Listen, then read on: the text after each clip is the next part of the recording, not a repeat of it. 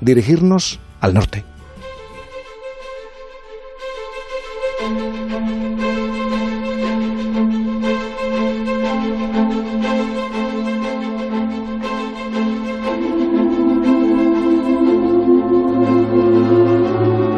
Hola Jaime, hoy lo que he escuchado de la historia me ha parecido muy interesante.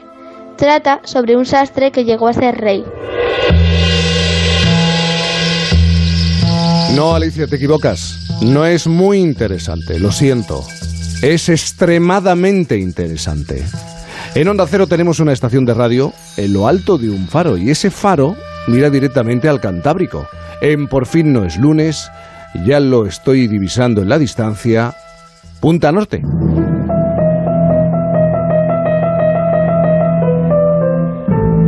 Y además sin despeinarse. Punta Norte con Javier Cancho. Javier, buenos días. ¿Qué tal, Jaime? Buenos días a todos. Oye, extremadamente interesante porque hoy quieres contar algo que ocurrió en la Segunda Guerra Mundial y en esta historia nos vamos a encontrar a un sastre que llegó muy alto, a ser rey. Sí, lo que nos disponemos a relatar, Jaime, es algo, algo más que una aventura. Son hechos ocurridos en un tiempo en el que buena parte de la humanidad ni siquiera sabía si tras el día que estaban viviendo habría uno después.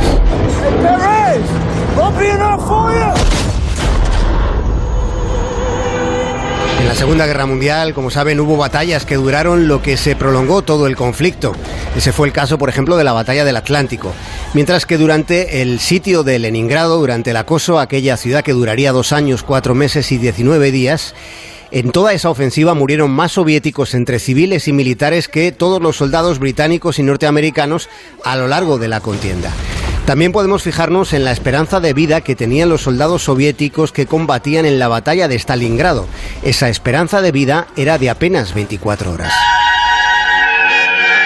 Sin duda fueron tiempos salvajes, pero en los que también eh, había oportunidad para las hazañas. En situaciones, es verdad, tan extremas, es donde el ser humano llega a conocer su identidad más profunda. Sí, hay seguro un montón de, de casos, aunque ahora mismo me estoy acordando de uno que no es del todo humano.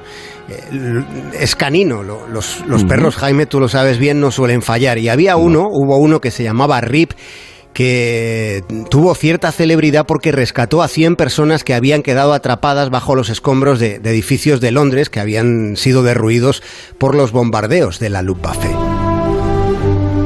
La Segunda Guerra Mundial, que fue ese periodo terrible de la historia de la humanidad, más allá del siglo XX, donde el 80% de los varones soviéticos nacidos en 1923, el 80% murieron durante el conflicto.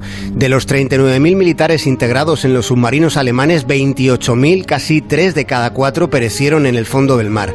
Y no olvidemos que durante la Segunda Guerra Mundial, Tan solo un tercio de las bajas de los muertos correspondió a personal militar. Las otras dos terceras partes de los fallecidos fueron civiles. Y fue también una época de, de, enormes desigualdades. Por ejemplo, en la batalla naval del Cabo Matapán, que se libró entre el 27 y el 29 de marzo de 1941, en aquella batalla, los británicos perdieron tres soldados, Jaime. Los italianos, en la misma batalla, perdieron 2.303. Estaba pensando esta semana en la que se ha celebrado el Día de Europa, esta Europa que eh, lleva ya muchos años de paz, en paz. Y esto nos puede servir para reflexionar estos datos que estás aportando. Sabemos el tiempo en el que transcurrió la historia de hoy, falta por descubrir el lugar y, claro, el protagonista, Javier. ¿Quién fue el sastre que llegó a ser rey? Pues mira, se, es un tipo que se llamó Sidney Cohen. Cohen fue un huérfano que aprendió a ser sastre para ganarse la vida, ganándosela con poco dinero en los talleres clandestinos de Londres, hasta que en 1941, cuando tenía 20 años, se alistó en la RAF, en la Fuerza Aérea Británica. Skipper. Navigator. Half a minute. El 12 de junio del 43, Cohen, como piloto, despegaba de la isla de Malta, en el Mediterráneo, despegaba en un biplano Sportfish, y con él iban el sargento Peter Tate, que era el navegador, y el sargento Les Wright, el artillero, en los mandos de la ametralladora. Y en pleno vuelo sobre el Mediterráneo, Cohen notó que las brújulas se estaban descontrolando, la radio dejó de funcionar, se estaban quedando sin combustible. De inmediato revisaron los datos que llevaban a bordo. El lugar más cercano para intentar un aterrizaje forzoso era la isla italiana de Lampedusa. Pero el gran inconveniente es que ellos sabían perfectamente que en Lampedusa había unos 4.000 soldados enemigos. En 20 kilómetros cuadrados que tenían bajo la panza del biplano Sborfish había toda una guarnición de las fuerzas del duce Benito Mussolini, ya saben, aliado de Adolf Hitler. De hecho, Lampedusa en 1943 estaba en el punto de mira de los aliados por ser uno de los obstáculos para la llamada Operación Husky, una operación militar que consistía en la invasión de Sicilia. Claro, en, en aquel momento crítico, realmente crítico, para los tres soldados de la RAF, solo había, entiendo, dos opciones inmediatas. O se estrellaban, no es muy recomendable eso, o trataban de aterrizar en Lampedusa. Sí, y, esas eran las únicas opciones y al final, claro, decidieron intentar poner pie en tierra. El aterrizaje salió bien, encontraron una pista donde el contacto del avión con el suelo eh, no fue demasiado peligroso. Y en cuanto bajaron del avión, una multitud de italianos se abalanzó sobre ellos. Pero una cosa, Javier, vamos a ver. Eh, esta situación límite que describes, claro, me hace pensar, no veo la, mínima opción de que el sastre, el protagonista del que hablas, eh, llegara a ser rey. Sí, en, en, aquel momento, desde luego, ellos mismos tuvieron muy presente que podían enfrentarse a sus últimos segundos de vida. Cohen y sus compañeros Tate y Wright levantaron sus manos en un gesto desesperado, como para dejar claro que se rendían, que, que, tenía que quedar ahí la cosa, ¿no? Pero de repente, y estando ya completamente rodeados, uno entre todos aquellos italianos les dijo algo en inglés. Con bastante acento macarrónico les dijo, no, no, los que nos rendimos somos nosotros. Toda la isla se estaba entregando a aquellos tres militares de la RAF, que eran tres. Bastante desconcertados, uno de los tres eh, tuvo el arrojo de pedir que les llevaran ante su comandante. Y una vez ante él y con la ayuda del que sabía inglés, el oficial italiano, exigió a aquellos tres soldados que, despegaran cuanto antes para informar al mando aliado de su determinación para rendirse, porque no querían ser eh, bombardeados. Como hemos dicho, era un enclave estratégico Mm, básico para poder eh, conquistar Sicilia.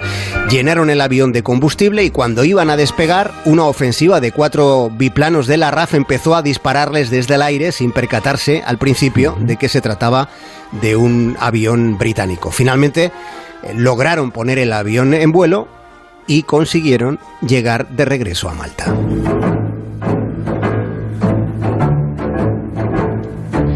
Y una vez allí, pues se conoció la historia, ¿no? Toda la peripecia que habían vivido. En el año 1943 hemos de recordar que la moral británica estaba casi en el subsuelo, temiéndose una invasión nazi a diario casi.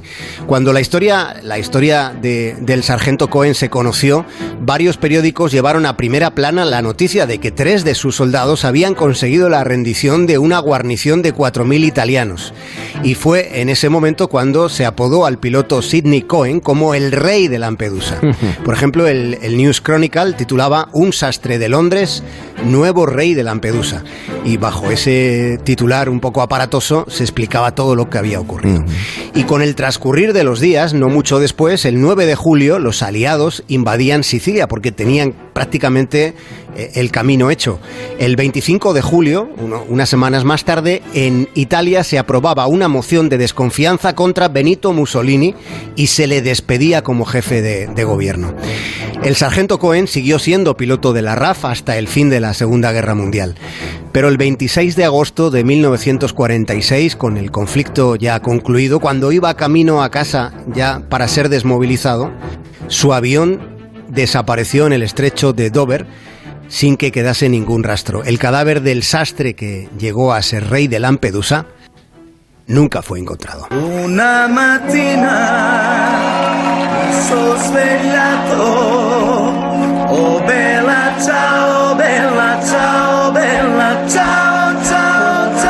Ahora se entiende todo.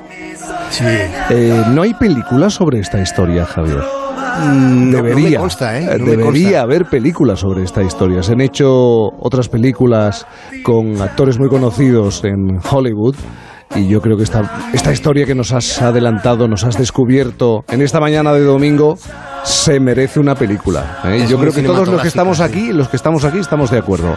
Este rey de Lampedusa que, tejió una operación eh, improvisada para ocupar ese, ese trono. Javier Cancho, eh, mucho calor, eh, por lo menos aquí, mucho calor. Aquí también, ¿eh? Hace Aquí- un día soleado.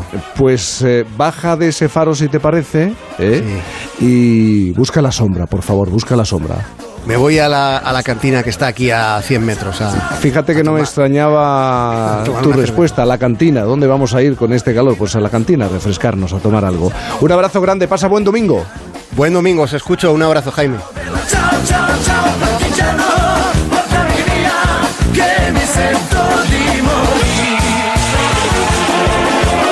Mira, Javier Cancho estaba hablando de me voy a la cantina.